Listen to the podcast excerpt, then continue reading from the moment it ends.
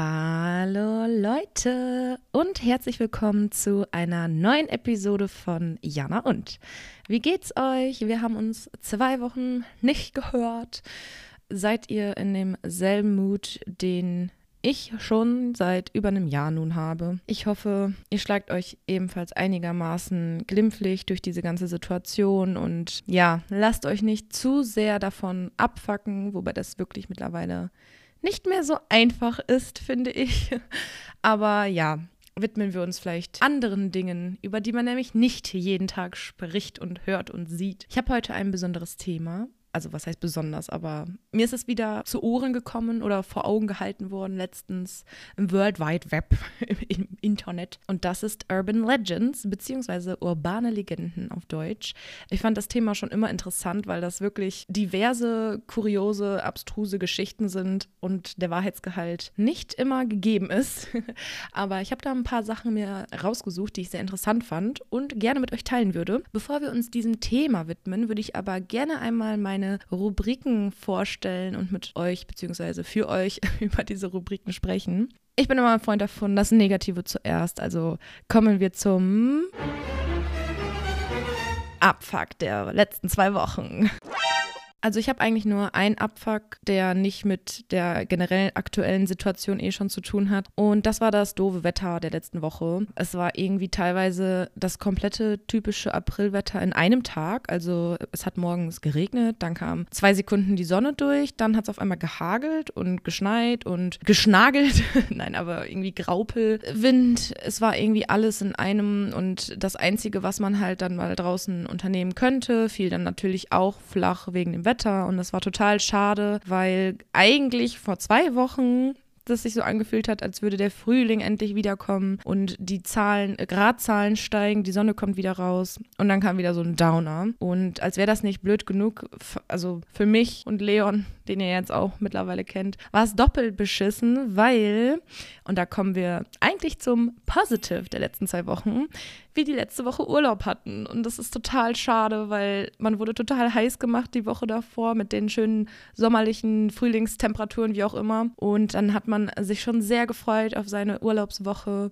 Und dann ma, ma, ma, kam dieser Wettereinschlag des Todes. Nein, so schlimm war es jetzt nicht, aber es war schon schade, weil man wirklich draußen eigentlich gar nichts machen konnte und erst recht gezwungen war, den ganzen Tag in der Bude zu hocken. Ähm, aber wir haben das Beste draus gemacht und hatten einen schönen Urlaub und das ist halt auch das Positive daran, dass man einfach trotzdem mal abschalten konnte und wir haben trotzdem was mit Freunden gemacht. Natürlich dann nicht so viel draußen, aber Corona-konform natürlich, also Abstände halten, lüften, nicht äh, mehr als erlaubte Personenanzahlen und so weiter. Aber ähm, ja, viel, viel mehr konnte man dann auch nicht machen, aber es war trotzdem ein sehr schöner Urlaub. Der kam mir auch länger vor als eine Woche. Gut, davor war ja auch der eine Feiertag, ich weiß gerade nicht mehr welcher. Ich glaube Karfreitag, weiß ich nicht, irgendein Osterfeiertag. Und ja, das war eigentlich schön. Dann sind wir auch noch Eis essen gewesen. Der eine Tag war nämlich nicht nur voll mit Regen und ach, das war einfach schön abzuschalten, nicht an die Arbeit denken, so wie ein Urlaub einfach sein sollte, auch mit dem nicht so schönen Wetter.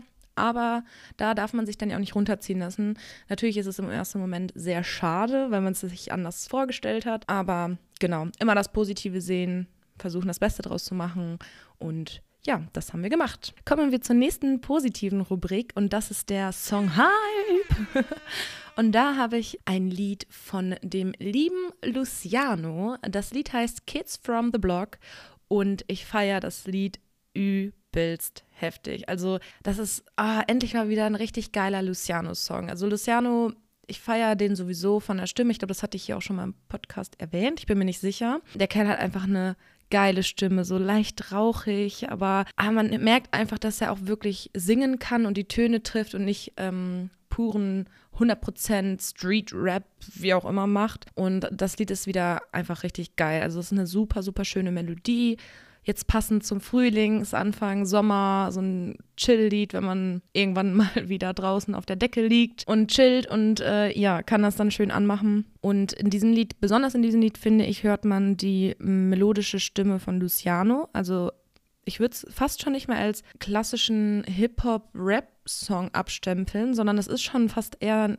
Gesangs- Song. Also die ganze die ganze Zeit ist Luciano sehr melodisch und singt und das passt einfach so geil rein. Also das müsst ihr euch unbedingt anhören. Kids from the Block von Luciano. Ein richtig, richtig schönes Lied.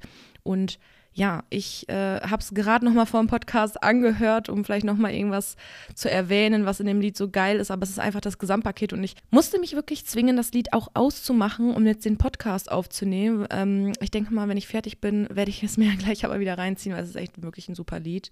Also äh, Props gehen raus oder wie die Jugend heutzutage sagt. ist auf jeden Fall anders geil. okay, ich höre auf. Ich höre mich an wie eine 60-Jährige, die versucht, jung zu bleiben. oh mein Gott. Ja, und die letzte Kategorie oder Rubrik, die ich heute für euch vorbereitet habe, bevor wir zum Hauptthema kommen, ist die Witchy Time. Und hier habe ich mich wieder an das Buch gewandt oder aus dem Buch etwas herausgezogen, Spells for a Magical Year von Sarah Bartlett. Und das, was ich hier rausgesucht habe, heißt Neumondzauber. Also das Buch ist ja auf Englisch, aber keine Sorge, ich habe es fachmännisch übersetzt. Ja, und generell kann man sagen, also das ganze Buch ist ja für jeden Monat aufgebaut. Also pro Monat gibt es dort, ich weiß jetzt nicht, fünf, sechs, sieben Rituale, Zauber, wie auch immer, die man da machen kann. Und ich habe mir natürlich jetzt einen für April rausgesucht, aus dem April-Abteil. Und der April steht generell für Neuanfänge und für das ist auch dieser Zauber, ich sage jetzt mal dieses Ritual, weil Zauber hört sich wirklich an, als würde jemand mit einem Zauberstab rumfuchteln. und äh, ja, für dieses Ritual benötigt man fünf weiße Kerzen und eine kleine Schale mit Quellwasser bzw. Brunnenwasser. Und das sah es eigentlich schon. Und sich selbst natürlich, ist ja logisch. Und dieses Ritual ist dazu da, um alte Gewohnheiten loszuwerden und neu zu beginnen. Also quasi eine Reinigung seiner Gewohnheiten, wenn man es so möchte.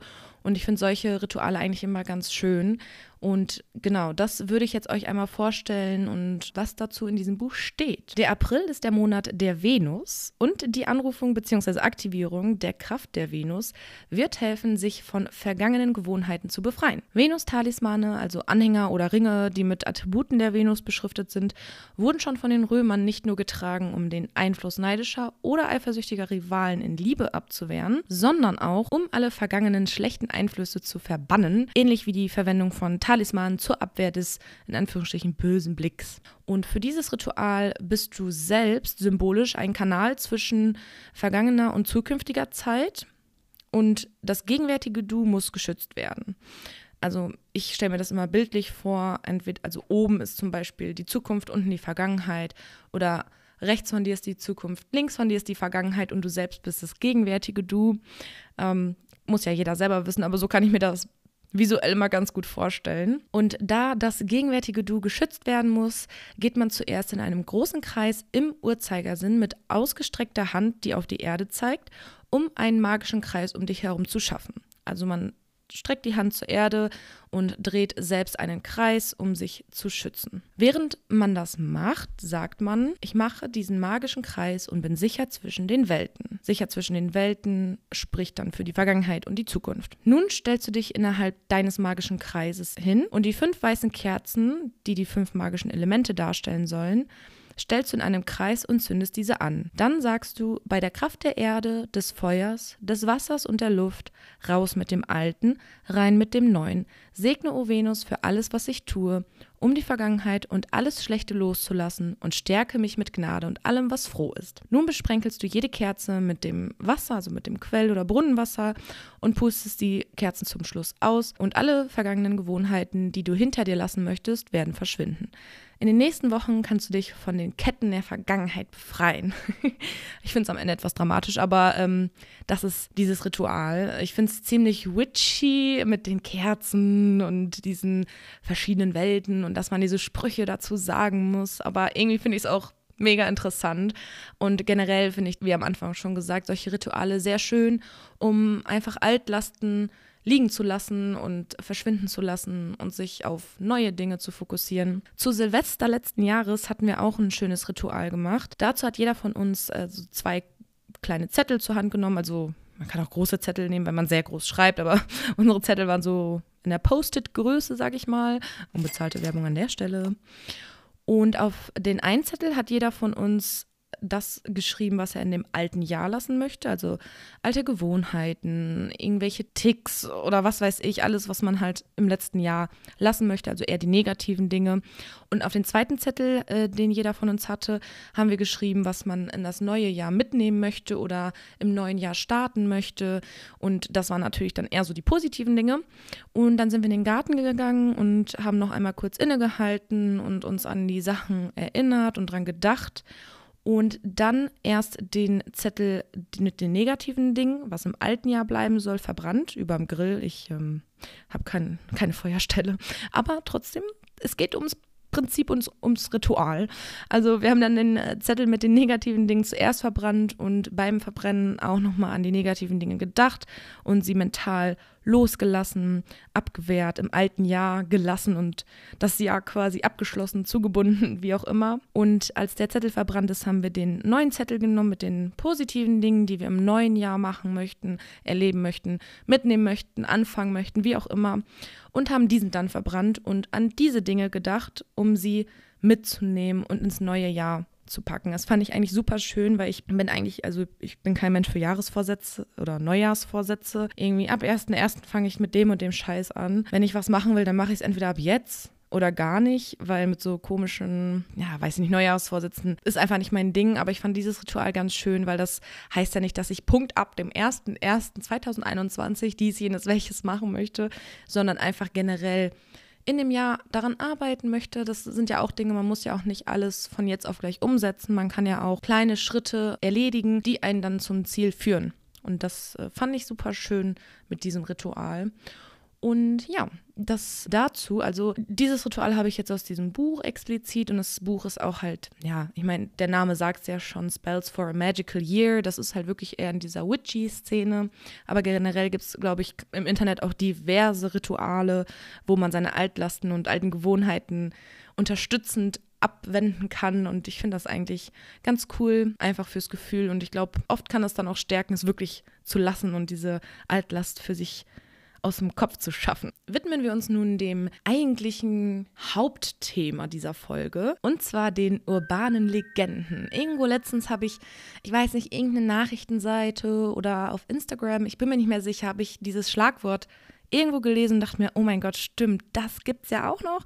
Und das ist super interessant, weil ich da in der Vergangenheit schon öfter mal so Stories gehört habe und mir auch dachte, Word, ob das so richtig ist und wenn ja, ist das super krass. Und dann habe ich mal ein bisschen rumgegoogelt und mir gedacht, ist das vielleicht was für den Podcast? Ich finde es nämlich sehr interessant. Und ja, eigentlich nach einmal googeln dachte ich mir, yo, das passt auf jeden Fall von der Länge und dem Inhalt in dem Podcast, weil es gibt so unfassbar viele urbane Legenden, von super langen Stories bis zu Dreizeilern. Ähm, da kann man sich auf jeden Fall auslassen. Und dann habe ich mir hier mal ein paar rausgesucht, die ich persönlich sehr ansprechend fand und mir dachte, sie sind teilenswert und die sollten vielleicht andere Leute auch mal hören, weil es sehr entertaining ist.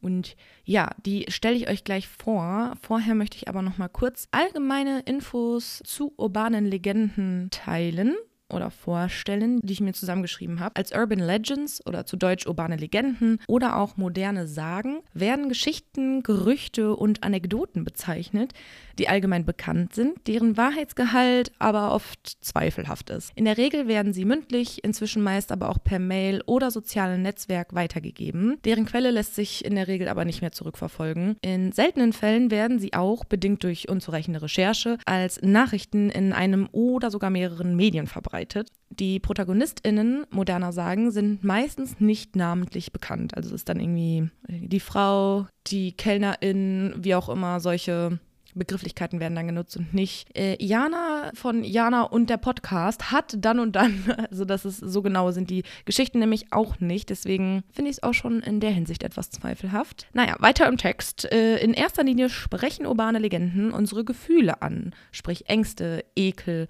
Vorurteile, Hoffnungen oder auch Wünsche. Und weil sie zugleich so bequem in unser Weltbild passen, werden sie nur allzu gerne geglaubt und verbreitet. Auf einer Internetseite habe ich noch einen Vergleich gefunden, den ich sehr interessant fand, da ich das Thema auch schon in meinem Podcast behandelt habe. Und zwar Urbane Legenden versus Verschwörungstheorien. Und auf dieser Internetseite stand, von Verschwörungstheorien unterscheiden sich urbane Legenden durch die Distanz zum Erzählten, während Verschwörungstheorien in das eigene Weltbild passen und daher mit Überzeugung weitergetragen werden, bleibt der Legendenerzähler neutral. Hab gehört, ist ohne Gewehr, ein Freund der Freundin des Freundes und so weiter. Und das wollte ich einmal erwähnen, weil ich dachte mir, uh, ich mache jetzt urbane Legenden und Verschwörungstheorien habe ich schon mal gemacht und da gibt es einen Vergleich, den muss ich doch direkt mit einbinden. Ja, und das war jetzt eigentlich auch das Allgemeine. Also da könnte man jetzt wahrscheinlich noch ein bisschen tiefer in die Materie gehen, aber ich fand das jetzt ausreichend, um zu erklären, was urbane Legenden sind, falls es jemand nicht wissen sollte, wobei ich mir das kaum vorstellen kann, weil das Wort hat eigentlich jeder schon mal gehört oder moderne Sagen. Von daher kurz und knapp. Und kommen wir jetzt schon zur ersten urbanen Legende. Und zwar der Legende Poisoned Candy Scare. Poisoned Candy Scare, zu Deutsch vergiftete Süßigkeiten zu Halloween, fand ich eine interessante Übersetzung. Ich habe es mal so übernommen, weil in dem Original Poisoned Candy Scare kommt nicht das Wort Halloween vor, aber egal, nehmen wir es erstmal so hin. Jedenfalls ist das die urbane Legende, in welcher einige Süßigkeiten, die zu Halloween als Teil von Trick or Treat, also Süßes oder Saures, gegeben werden, entweder mit Gift vermischt oder gefährliche Gegenstände wie Rasierklingen oder Scherben enthalten würden. Richtig spooky. Also Halloween ist jetzt nicht mein Fest und solche Geschichten mit gefährlichen Gegenständen in leckerem Essen. Creepy, aber ähm, ja, machen wir mal weiter. Diese auf wahrem Vorfall basierende Legende hat sich hartnäckig gehalten, obwohl bisher lediglich ein einziger realer Fall bekannt wurde. Und dieser hat dann diesen Candy-Mythos quasi noch mehr beeinflusst. In der Geschichte gab es einige Halloween-Unglücke mit Kindern, beispielsweise der berühmte Fall der Helen Pfeil. Die Frau entschließt sich 1964, Kinder, die ihr zu alt für den Halloween-Gag erschienen, mit ungenießbaren Geschenken abzustrafen. Darunter Hundebiskuits, Päckchen aus Stahlwolle sowie mit Ameisengift versetzte Süßigkeiten. Um ganz sicher zu sein, warnte sie jedoch die betroffenen Kinder bei der Übergabe und erklärt, dass es sich lediglich um einen Witz handle. Demzufolge wird auch niemand verletzt. Ebenso berühmt der Fall, welcher am meisten dieser Sage entspricht und welche diese Sage auch am meisten stützt bzw. füttert, nenne ich es jetzt mal. Und zwar der Fall von Timothy O'Brien. Er starb in der Halloween-Nacht, nachdem er Süßigkeiten gegessen hatte, die mit Cyanid versetzt waren. Leute, ich wollte euch eigentlich noch hier ein Fun Fact, also Fun Fact ist relativ bei dieser Story, aber erzählen, was genau Cyanid ist. Ich habe das schon so oft gehört, auch in meinen True Crime Podcasts. Dann habe ich es gegoogelt und dachte, ja, kriegt da irgendwie einen Satz, der es sehr verständlich beschreibt. Dem ist aber nicht so. Also es ist irgendwie so eine Art Salz, was zur Blausäure gehört. Es ist einfach scheiße giftig. Ähm, ich glaube, das reicht als Info und man kann daran sterben. Also die Süßigkeiten waren mit Cyanid versetzt. Die Pixie Sticks wurden ihm von seinem Vater gegeben. Äh, Pixie Sticks habe ich auch direkt gegoogelt, weil ich das nicht kenne. Das ist für mich jetzt kein bekannte, keine bekannte Süßigkeit. Als ich es gegoogelt habe, ist mir aber direkt doch aufgefallen. Und zwar sind das diese Röhrchen, würde ich es jetzt mal nennen, in denen Brausepulver drin ist. Also ich habe das als Kind noch nie gegessen und auch nicht verstanden, aber ich habe es gegoggelt und ich denke mal, dass einige die kennen werden. Es war die einzige Süßigkeit, die sein Vater ihm an diesem Abend erlaubte, bevor er ins Bett ging. Er gab an, die Süßigkeit habe bitter geschmeckt. Innerhalb weniger Minuten musste er sich übergeben und verlor das Bewusstsein. Er wurde sofort ins Krankenhaus gebracht, doch es war leider zu spät. Der Tod des Jungen schickte Schockwellen der Angst durch die Straßen und Nachbarschaften. Ein paar Tage später verhaftete die Polizei Ronald Clark O'Brien, den Vater des Jungen. Für eine Lebensversicherung von 30.000 Dollar ermordete ein Vater seinen Sohn. Die Ermittler erfuhren, dass O'Brien hoch verschuldet war. Vor seinen Kollegen hatte er damit geprahlt, dass seine finanziellen Probleme bald vorbei sein würden. O'Brien hatte mehreren Kindern, einschließlich seiner fünfjährigen Tochter, die vergifteten Süßigkeiten gegeben. Niemand bemerkte die Heftklammern, mit denen er die Süßigkeiten wieder befestigt hatte. Einige Tage nach der Trauerfeier für Timothy erhielten die Ermittler einen Tipp von einem Versicherungsvertreter, der der Polizei mitteilte, dass der Vater ohne Wissen seiner Frau nur wenige Wochen vor Halloween eine Lebensversicherung auf seine beiden Kinder abgeschlossen hatte. Die Geschworenen brauchten eine Stunde, um O'Brien zu verurteilen und das Todesurteil zu verhängen. Am 31. März 1984 wurde der Todestraktinsasse Nummer 529 des Texas Departments of Corrections, der von den Gefangenen den Spitznamen The Candyman erhielt, durch eine Giftspritze hingerichtet. Kurz, also es die Story war jetzt echt ein bisschen länger, aber ich fand die einfach so schrecklich, herzzerreißend und gruselig. Es war ja schon eine Art True Crime-Fall in, in Very Short, dass ich die hier mit einbringen wollte. Ja, also so viel dazu. Das ist eigentlich so der einzig bekannte Fall, an dem tatsächlich ein Kind an Halloween von den Halloween-Süßigkeiten gestorben ist. Aber naja, die Stimmung an Halloween ist bald so sensibilisiert, dass äh, viele Vorfälle schlicht auf Verwechslung von Ursache und Wirkung beruhen. So stirbt 1990 die siebenjährige Ariel Katz während des Trick or Treat an einem geborenen Herzfehler. Ebenso wie der 31-jährige Kevin Cherry im Jahr 1991. Bis die Polizei die tatsächliche Todesursache durch eine Autopsie klären kann, regelt sie das gesamte Stadtviertel ab. Panische Eltern vernichten reihenweise die Süßigkeiten und Mitbringsel ihrer Kinder, weil sie natürlich Panik bekommen. So wundert es mich ehrlich gesagt nicht, dass aus diesen ganzen Fällen, die auch zum Teil in vielen Medien waren und sehr weit verbreitet wurden, dann eine große urbane Legende oder moderne Sage entsteht oder die schon bestehende Sage noch mehr gefüttert wird, weil es wieder zufällig an Halloween irgendeinem Kind was passiert ist oder sowas. Und das, ja, das füttert dann natürlich diese Legenden und alle Leute glauben immer mehr daran. Nichtsdestotrotz gibt es aber nur einen einzigen offiziell bekannten Fall, bei welchem ein Kind tatsächlich durch den Verzehr von Halloween-Süßigkeiten gestorben ist. Und das ist der eben genannte Fall von Timothy O'Brien. Und die urbane Legende, also ich verstehe die auch so, dass die Menschen Angst davor haben, dass irgendwelche kranken Psychos irgendwie fremden Kindern irgendwelche gruseligen Süßigkeiten geben mit Scherben und Splittern und sowas. Aber das war ja ein Fall, wo auch noch ein Familienmitglied die Süßigkeiten vergiftet hat, mit ganz anderen Absichten. Also ja, ich fand es nur interessant und ein bisschen gruselig und ich hatte vorher noch nie von dieser urbanen Legende gehört und dachte mir, die ist doch teilenswert. Kommen wir zur zweiten urbanen Legende. Ich habe sie genannt, bitte beehren Sie uns nie wieder. Weil, ja, ihr werdet es gleich hören, ich, also nee, ich habe das gelesen, dachte mir nur, was? Da habe ich A noch nie was von gehört und B fände es wirklich sowas von dämlich und asozial, wenn das wirklich so wäre. Aber äh, ja, ich, ich starte erstmal, bevor ich hier meine Meinung äußere. Anständige Gäste wollten sich mal so richtig was gönnen und haben sich einen Tisch im Sternelokal reserviert. Weil das alles so aufregend ist, haben sie vom Teller des anderen probiert und in der Rechnung war dann der Hinweis zu finden, und in der Rechnung war dann der Hinweis zu finden, bitte beehren Sie uns nie wieder. Angeblich wegen schlechter Manieren. Das habe ich, wie gesagt, noch nie gehört, weil, nee, also ganz ehrlich, man hat das Essen gekauft und ob ich das jetzt esse oder mein Partner, das soll doch dem Restaurant scheißegal sein. Aber naja, ich habe äh, ich war etwas perplex und habe dann die Stichworte Probieren vom Teller des Partners gegoogelt und es gibt a hell lot of Einträge und Fragen und es scheint wohl voll das Ding zu sein. Ich habe noch nie, wie gesagt, davon gehört. Es äh, ist wohl aber eine berüchtigte urbane Legende, die viele verunsichert. Und ja, in den meisten Artikeln steht eigentlich immer der gleiche Inhalt, also gute Bekannte, absolut verlässliche Leute, Freunde von Freunden wer auch immer, solche Leute berichten von dieser unfreundlichen Notiz, welche sie auf der Rechnung hatten. Und äh, die Legende, ja, wie gesagt, scheint echt ein Ding zu sein.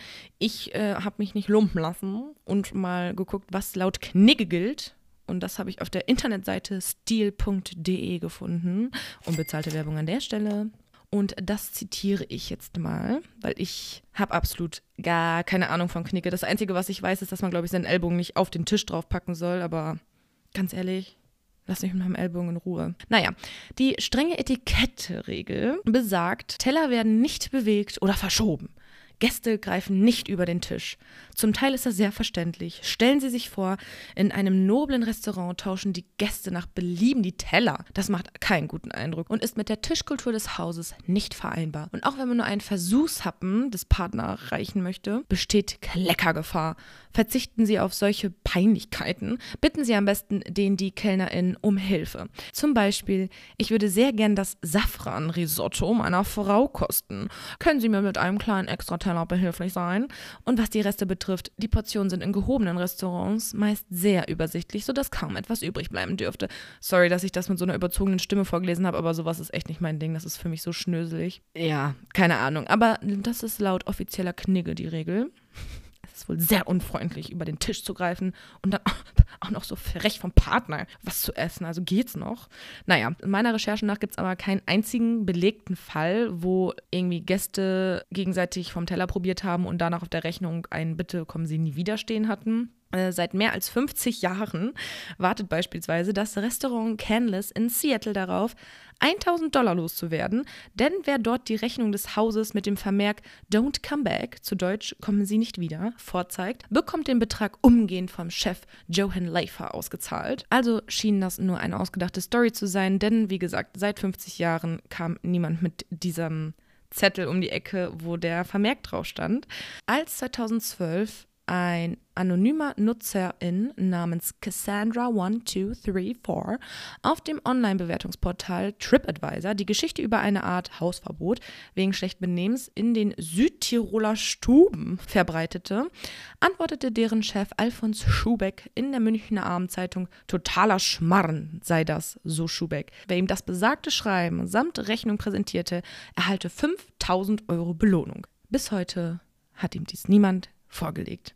Ich fand diese Legende einfach irgendwie unterhaltsam, weil das wohl voll das Ding ist und die Story und es scheinen viele Leute zu glauben und verunsichert zu sein, ob man das jetzt machen darf. Und ich denke mir, ey, ganz ehrlich, Leute, auch wenn es unangemessen ist, was ist das bitte für ein Restaurant, wenn die KellnerInnen nicht den Arsch in der Hose haben, zum Tisch zu gehen und direkt zu sagen, äh, Entschuldigung, können Sie es bitte lassen, das ist unhöflich oder es gehört nicht zu unseren Hausregeln. Aber dann irgendwie kleinlaut und hinterlistig dann auf der Rechnung zu schreiben, ähm, bitte kommen Sie nie wieder. Also ganz ehrlich, vor allem, selbst wenn es unangebracht ist, wollen die Geld machen oder wollen die irgendwelche Leute erziehen? Also, boah, ich glaube, bei solchen Sachen bin ich so ein bisschen dann erst recht. Ich würde mich aus Prinzip, wenn ich das Geld hätte, in solchen teuren Restaurants zu essen, ich würde mich aus Prinzip an den Tisch essen und den ganzen Abend nur vom Teller meines Partners essen. Aus Prinzip. Also ganz ehrlich. Aber ja, ich glaube, es ist wirklich einfach nur eine urbane Legende, die absolut nicht stimmt. Äh, ich fand es eben nur wirklich unterhaltsam. Ja, so viel dazu. Äh, ihr könnt mir gerne mal äh, sagen, ob euch vielleicht schon sowas passiert ist oder ihr da auch schon mal von gehört habt. Schreibt mir gerne auf Instagram Eigenwerbung. Mein Instagram-Name ist Jana und der Podcast. Alles klein und zusammengeschrieben. Da könnt ihr mich gerne besuchen. Ich verkündige immer dort, wann die Folgen online sind und sonst, wenn mir irgendwas einfällt, was vielleicht relevant ist, ich poste da alles und da könnt ihr gerne mich kontaktieren, meine Fotos kommentieren. Ihr könnt auch gerne ein Like da lassen, aber das müsst ihr auch nicht tun. Ich wollte es nur einmal erwähnt haben, dass ich einen Instagram-Account besitze. Nun kommen wir aber zu der nächsten urbanen Legende und zwar Schwarzer Wolga. Die Legende ist etwas creepy, muss ich ehrlich sagen. Also die ist jetzt nicht, also die ist jetzt nicht so, dass man vom Hören wirklich Angst bekommt. Dann würde ich eine Triggerwarnung raushauen, weil ich sehr, sehr, sehr, sehr, sehr empfindlich bin bei solchen Sachen. Die ist einfach nur irgendwie, ja, ein bisschen weird, sagen wir mal so. Die Legende vom Schwarzen Wolga ist eine moderne Sage, die in Polen ab den 1960er Jahren bis in die 1980er Jahre weit verbreitet war. Ihr zufolge fuhr nach Sonnenuntergang eine schwarze Limousine der Marke Volga durch die Straßen und verschleppte Kinder. Je nach Version wurde das Auto von PriesterInnen, JudInnen, VampirInnen oder SatanistInnen benutzt. Die InsassInnen versteckten ihre Gesichter hinter weißen Gardinen in den hinteren Seitenfenstern. Ungeachtet dessen, wer dort chauffiert wurde, ließ die Person den Entführten das gesamte Blut ab, um es anschließend leukämieerkrankten reichen Deutschen zur Verfügung zu stellen. Creepy. In anderen Fällen fragte die fahrende Person PassantInnen nach der Uhrzeit. Nannten die PassantInnen der fahrenden Person die Uhrzeit, wurde diese automatisch zum eigenen Todeszeitpunkt am darauffolgenden Tag. AnhängerInnen von Verschwörungstheorien zufolge wurde die moderne Sage von MitarbeiterInnen der polnischen Staatssicherheit in die Welt gesetzt, um echten heimlichen Verhaftungen und Verschleppungen, bei denen man sich des im Staatsapparat populären Autos bediente, einen Anschein von Unglaubwürdigkeit zu verleihen. Auch war der schwarze Wolga das Dienstfahrzeug sowjetischer FunktionärInnen, die in Polen als VertreterInnen einer Besatzungsmacht gesehen wurden. Für Privatleute war ein schwarzer Wolga deswegen nicht erhältlich. Also ich muss sagen, zu der damaligen Zeit kann ich, also sind solche Legenden wahrscheinlich noch eher entstanden, weil, weiß ich nicht, kein Internet und so. Ich weiß nicht, also das ist halt irgendwie so ein bisschen komisch, finde ich, diese Sage. Vor allem, weil es halt so viele Versionen gibt und mal Blut abgesaugt, mal Nieren rausgeschnitten. Und Vampir VampirInnen. Ich habe mich bei der Recherche wirklich gefragt, ich muss mal einen kurzen Exkurs machen, raus aus dieser Sage. Ich versuche, alles, was mir auffällt, was ich sehe, was ich kann, zu gendern, weil ich das sehr, sehr, sehr wichtig finde. Vielleicht mache ich da nochmal eine separate Folge zu. Und ich habe alles wie jetzt irgendwie PassantInnen, FunktionärInnen, AnhängerInnen, MitarbeiterInnen, alles gegendert. Bei Vampiren war ich mir wirklich nicht sicher, weil das ist ja kein Wort, was man im Alltag benutzt. Deswegen, ich habe es einfach aus Prinzip jetzt auch gegendert, weil ich mir denke, Bitch, es gibt vielleicht auch transsexuelle oder nicht-binäre VampirInnen, die sich weder als männlich noch als weiblich identifizieren. Allah, Schnittjana hier. Da muss ich mich doch noch mal kurz einmischen. An dieser Stelle meine ich natürlich alle Menschen, die sich gar keinem Geschlecht zugehörig fühlen oder einem oder mehreren. Alle Menschen sollen mit dem Gendern abgedeckt werden. Und Vampire können ja auch männlich und weiblich sein. Dementsprechend haben Vampire auch Geschlechter und müssten eigentlich gegendert werden. Aber es war wirklich und falls ich irgendwelche, ich habe keine Ahnung, wie das deutsche grammatikalische Fachwort heißt, aber falls ich irgendwelche Fehler gemacht habe oder das Gendern vergessen habe, seht es mir nach oder schreibt mir gerne auf Instagram, dass ich es fürs nächste Mal besser mache. Ich versuche es in meine Sprache zu integrieren. Es ist nicht so easy peasy, wenn man schon 24 Jahre lang anders gesprochen hat. Ich will aber unbedingt gendern, weil ich das so wichtig finde. Aber wie gesagt, falls ich dann hier und da nochmal was vergesse oder einen Fehler mache, seht es mir nach. I try my best. Und ja, kurzer Exkurs dazu. Jetzt wieder zurück zur Legende. ja, was haltet ihr davon? Ich finde diese Legende wirklich weird. Sehr, sehr weird. Also weird und gruselig, weil stell dich mal vor, da ist so ein kleines schwarzes Auto mit so komischen Seitengardinen, das so lang fährt und irgendwelche PassantInnen greift und tötet oder das Blut auslässt, um es irgendwelchen Deutschen zu spenden. Es ist ganz komisch. Ich finde es sehr verwirrend, aber egal. Das dient ja nur zur Unterhaltung. Und dann habt ihr es auch mal gehört. Kommen wir zur letzten urbanen Legende. Und, und da möchte ich offiziell eine Triggerwarnung aussprechen. Es ist fucking gruselig. Ich habe das abends recherchiert und hatte eine halbe Stunde lang Angst, weil ich es versehentlich gelesen habe und dann war es schon zu spät. Also, es ist eine gruselige Geschichte. In dieser Geschichte geht es um Tiermord, einfach gruselige Horror-Story, Horrorfilmartige Geschichte. Also, falls ihr sowas nicht hören könnt, spult vor. Ich wollte es nur einmal ansprechen. Und zwar heißt die urbane Legende The Licked Hand.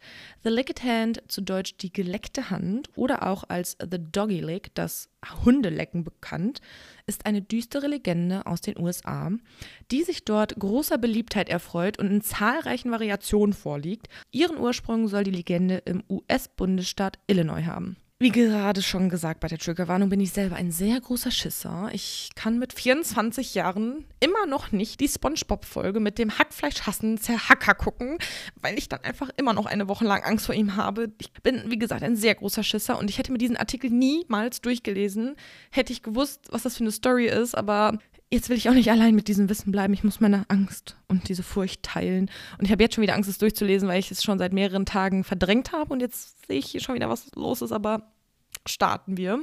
Der häufigsten und beliebtesten Version zufolge ist ein junges Mädchen mit ihrem Hund zum ersten Mal abends allein zu Hause. Im örtlichen Radiosender ertönt eine Meldung über einen aus der Haft oder Psychiatrie entflohenen Patientin. Das Mädchen reagiert besorgt und läuft durch das ganze Haus, um sicherzustellen, dass alle Türen und Fenster fest verschlossen sind. Als das Mädchen zu Bett geht, weist sie den Hund an, unters Bett zu gehen, um zu schlafen und aufzupassen. In derselben Nacht wird der Teenager durch das Geräusch eines tropfenden Wasserhahns im Badezimmer geweckt. Da die Nachtlampe nicht funktioniert und das Mädchen Angst hat, im Dunkeln das Badezimmer zu betreten, bleibt es im Bett und tastet immer wieder nach dem Hund. Da es spürt, wie seine Hand geleckt wird, nimmt das Mädchen an, der Hund sei immer noch bei ihr. Schließlich schläft sie ein und am nächsten Morgen geht das Mädchen ins Bad und erblickt an der gegenüberliegenden Wand, nach anderen Versionen auf dem Glas des Badezimmerspiegels, eine mit Blut geschriebene Nachricht. Humans can lick too. Zu Deutsch, auch Menschen können lecken. Der geliebte Hund hängt aufgeschrieben in der Duschkabine oder über der Badwanne. Wisst ihr jetzt, was ich meine? Also abgesehen davon, dass in diesem in dieser Story ein süßes Wesen, also der Hund, getötet wird. Wie gruselig ist das bitte? Ich habe eh immer schon Angst, dass irgendwas oder irgendjemand unter meinem Bett liegt und wartet, mich zu töten. Aber ey, nach dieser Story, ganz ehrlich, oh, wie creepy ist das? Stell dich mal vor, ihr habt einen Hund. Das müsste ich mir auch schon mal vorstellen, weil ich habe keinen Hund. Aber stell dich mal vor, ihr habt einen Hund. Der liegt unter oder neben eurem Bett. Und um sicherzustellen, dass der Hund noch da ist, lasst ihr einfach eure Hand fallen, weil der Hund dann immer leckt, um zu sagen, ich bin da. Und am nächsten Morgen weißt du dann einfach, dass ein fucking Mensch nachts in deinem Schlafzimmer lag, um deine Hand zu lecken. Oh, wie gruselig ist das? Oh nee, nee, nee, nee, nee, nee. Also jetzt gerade komme ich damit klar, weil ich A, stark sein muss für den Podcast. Nein, bin ich nicht. Ich bin ein kleines Opfer. Aber es ist tagsüber und ich habe die Story schon mal gehört, aber jetzt, nee, ich, oh, das ist so creepy. Ich weiß nicht, vielleicht bin ich auch wirklich der übelste Schisser und alle denken sich nur, ähm, okay. Jetzt habe ich es gehört, aber ich fand es nicht gruselig. Aber ich finde es wirklich super gruselig. Ich habe auch nachts immer total Angst, wenn ich aufwache und mal aus stille Örtchen muss, sprinte ich, nachdem ich das Licht im Badezimmer wieder ausgemacht habe, und springe quasi von meiner Schlafzimmertür in mein Bett, damit ich bloß nicht noch irgendwie an den Füßen gepackt werden kann. Ich könnte niemals nachts im Dunkeln mich noch erstmal auf die Bettkante setzen und die Decke richten, weil ich hätte immer Angst, dass unterm Bett irgendwie eine Hand so meinen Fuß gereift oder so. Nee, nee, nee, nee, nee, nee. Oh, also mich hat diese Story wirklich sehr getriggert, deswegen wollte ich diese Triggerwarnung aussprechen. Äh, es gibt auch noch andere Versionen von der Story. Also das Mädchen wacht zum Beispiel auf und geht in die Küche, um sich einen Mitternachtssnack zu gönnen. Und als sie die Küche betritt, hört sie Tropfgeräusche und denkt zunächst, das wäre der Wasserhahn, aber es tropft allerdings nichts. Jedoch liegt dort ein blutiges Küchenmesser. Als das Mädchen den Kühlschrank öffnet, fällt ihm der aufgeschlitzte Körper ihres Hundes vor die Füße und an der Innenseite des Kühlschranks klebt ein Zettel mit bereits erwähnter Botschaft. Und eine noch weitere Variante schließlich erzählt von einer halbblinden Rentnerin, der ähnliches widerfährt wie dem Mädchen. In wieder anderen Versionen sind es nicht die Hände, sondern die Füße des Mädchens, die geleckt werden. Also ich finde daran, also das ist halt dieses typische stille Postverhalten, also Mund-zu-Mund-Propaganda, jeder nimmt es anders auf, fügt noch ein Detail hinzu, hat es aber so verstanden, blibla blubber, bis am Ende so eine Story rauskommt und letztendlich war wahrscheinlich nicht mal irgendwie ein Patientin ausgebrochen oder sowas, sondern das Kind hat das einfach nur geträumt oder sowas. Ne? Solche Sachen können dann ja auch urbane Legenden werden. Ich hoffe inständig, inständig, dass es wirklich nicht wahr ist, weil ich glaube, sonst kann ich meinen inneren Seelenfrieden nie mehr finden. Und ja, das war die letzte urbane Legende, Leute. Wir sind durch für heute. Ich sehe auch gerade die Rohdatei. Ich dachte, heute wird es vielleicht noch ein bisschen kürzer, aber nein. Ich laber irgendwie immer viel zu lange und viel zu viel und muss dann viel schneiden. Aber egal.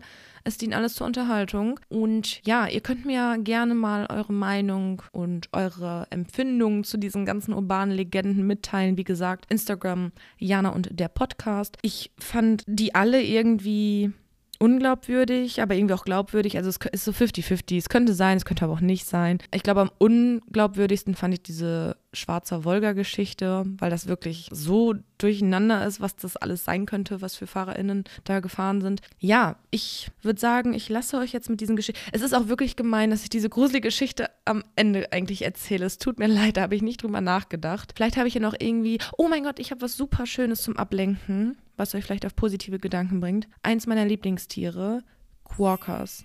Ich liebe sie. Bitte googelt, googelt einfach nur Quokka, Q-U-O-K-K-A und erfreut euch deren Anblicke. Sie sind so süß, sie sind kleine Kängurus, also sie gehören zu den Känguruartigen. Sie haben auch einen kleinen Beutel und die sind einfach so klein und immer süß und am Lächeln und ach, ich weiß nicht, wenn ich die sehe, dann ist mein Herz einfach nur froh. Bitte macht das. Dann vergesst ihr vielleicht diese komische Story. Guckt euch die Quokkas an und erfreut euch. Spreadet euch selbst positive Vibes. Und damit verabschiede ich mich und sage Tschüss. Outtakes. Piu, piu, piu, piu.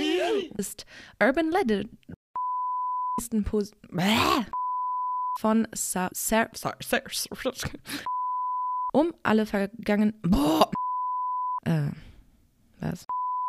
Anständige Gäste Elf ein anonymer Nano. Äh? Achso. Die Pass. Nee. Ihm diese wurde die Urteil. Boah, was ist das für eine komplizierte Scheiße? Folge wurde die Mord. Moderne. Was ist das für ein Wort? Still. Still.